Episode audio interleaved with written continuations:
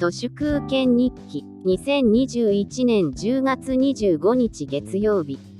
この世には明確な悪はなくなりなんとなく気持ちの悪いものが増えました。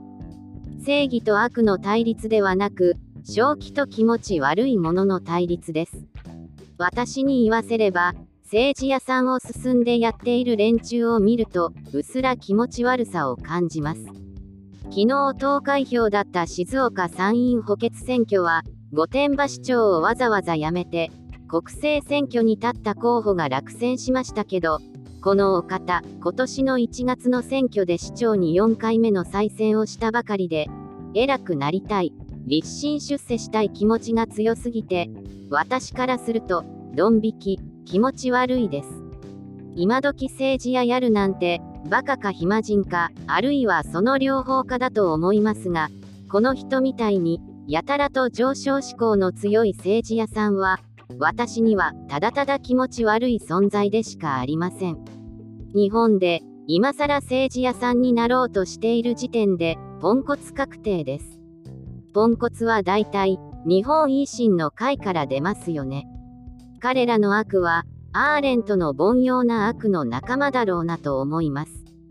元気で明るく、ちょっぴりエッチ、そのくせにとことん謙虚なのが、朱子学カルトクオリティ、バカなので、自分が気持ち悪い存在であることに気づくことができません。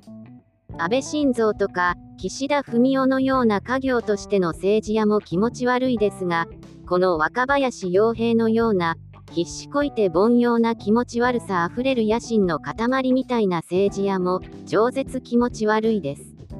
この世界から気持ちの悪い政治家を一掃するためには間接民主制をなくすしかありません。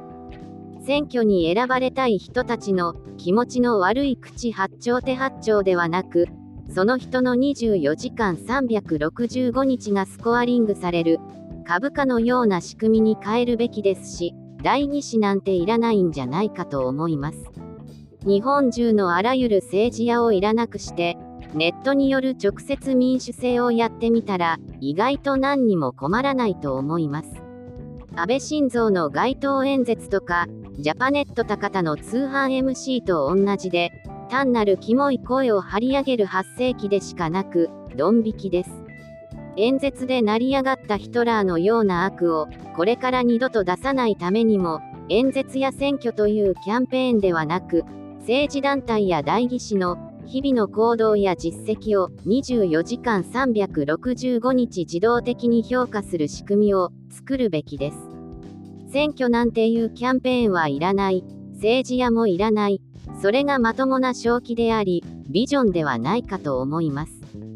そう考えると、今この瞬間も声を枯らして選挙という古臭いキャンペーンを必死にしている人たちのことをどうしても蔑んでしまいます。政治家を立派なゴミ分と考えることそのものがちゃんちゃらおかしいなって思います。以上、本日も最後までありがとうございました。人の行く裏に道あり花の山。